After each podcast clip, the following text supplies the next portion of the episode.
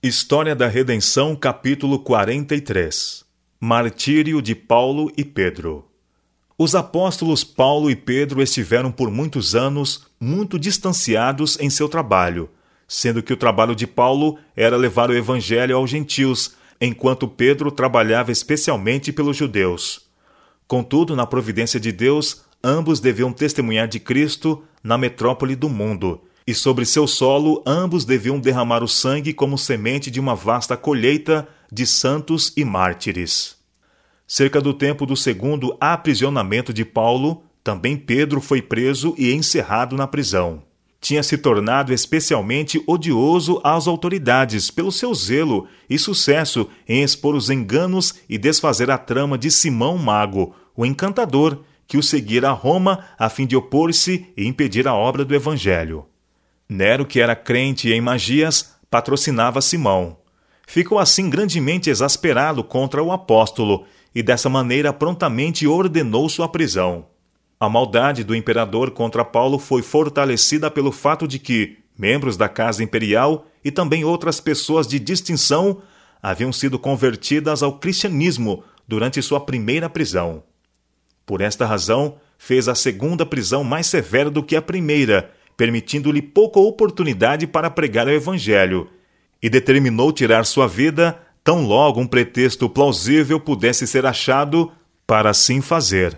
A mente de Nero ficou tão impressionada com a força das palavras do apóstolo em seu último julgamento que protelou a decisão do caso, nem o absolvendo, nem o condenando. Todavia, a sentença foi apenas protelada. Não muito tempo depois foi pronunciada a decisão que condenava Paulo à morte de mártir. Sendo cidadão romano, não podia ser torturado, sendo, portanto, sentenciado a ser decapitado. A maldade do imperador contra Paulo foi fortalecida pelo fato de que membros da Casa Imperial e também outras pessoas de distinção haviam sido convertidas ao cristianismo durante sua primeira prisão.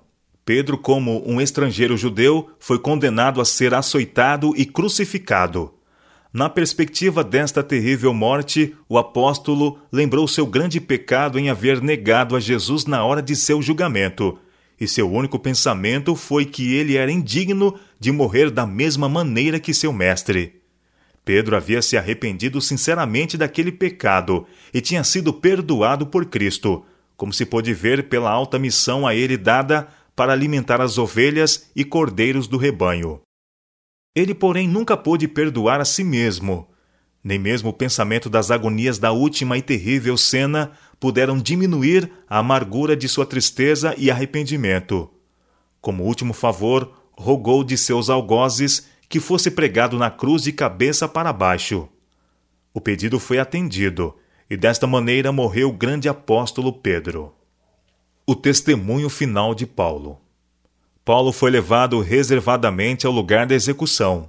Seus perseguidores, alarmados com a extensão de sua influência, temiam que fossem ganhos conversos para o cristianismo por meio das cenas de sua morte. A poucos espectadores se permitiu estar presentes.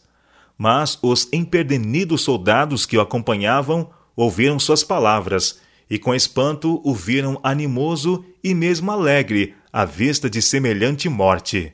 Seu espírito de perdão para com os assassinos e sua inabalável confiança em Cristo até o derradeiro momento mostrou ser um cheiro de vida para a vida para alguns que testemunharam seu martírio.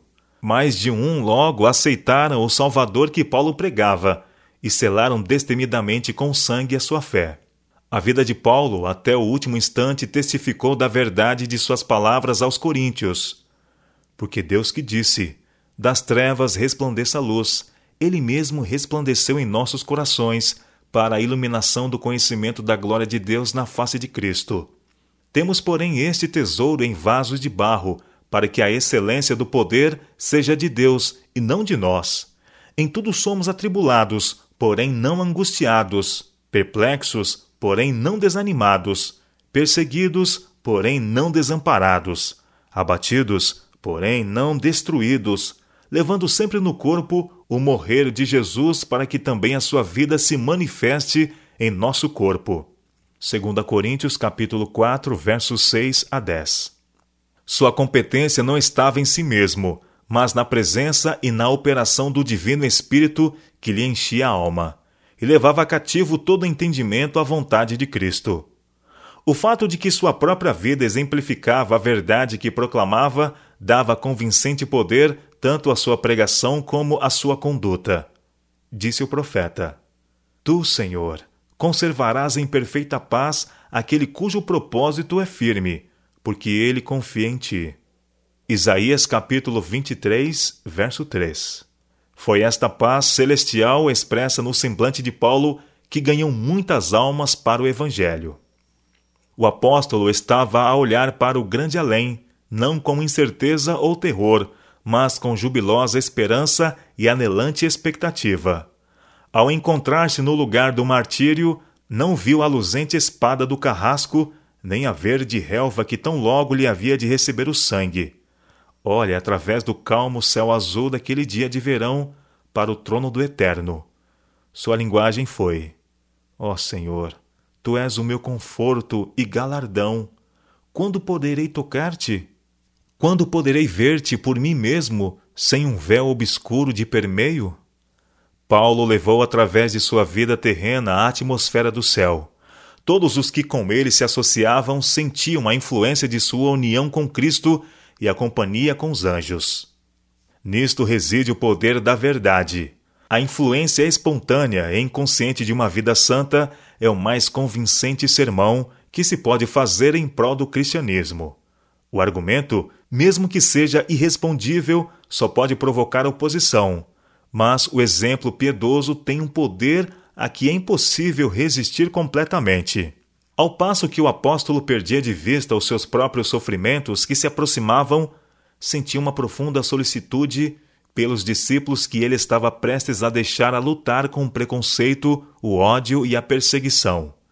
Ele se esforçou para fortalecer e encorajar os poucos cristãos que o acompanharam ao local da execução, repetindo as inexcedíveis e preciosas promessas feitas àqueles que são perseguidos por causa da justiça assegurou-lhes que nada falharia de tudo aquilo que o Senhor falara com respeito a seus filhos provados e fiéis.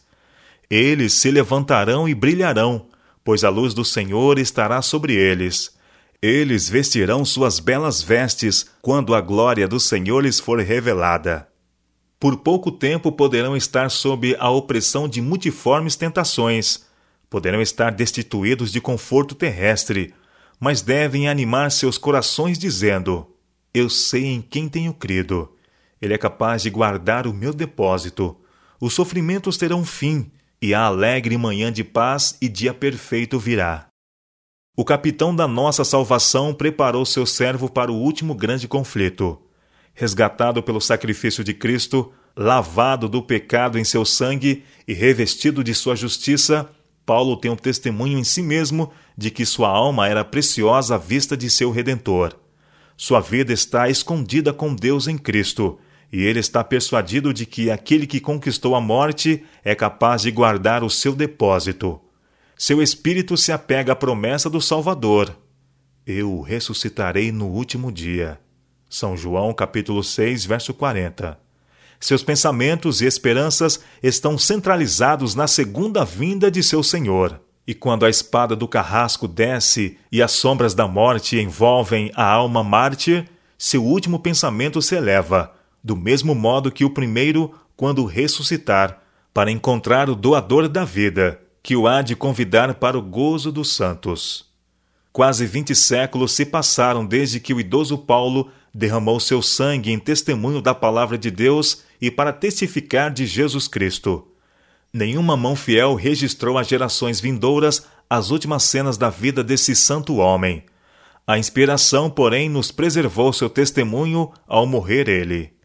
Com o clangor de uma trombeta, sua voz tem repercutido através de todos os séculos, enrijando com sua coragem milhares de testemunhas de Cristo e despertando em milhares de corações feridos pela tristeza, o eco de sua alegria triunfante. Quanto a mim, estou já sendo oferecido por libação, e o tempo da minha partida é chegado. Combati o bom combate, completei a carreira, guardei a fé. Já a coroa da justiça me está guardada, a qual o Senhor, reto juiz me dará naquele dia, e não somente a mim, mas também a todos quantos amam a sua vinda. 2 Timóteo capítulo 4, versos 6 e 8.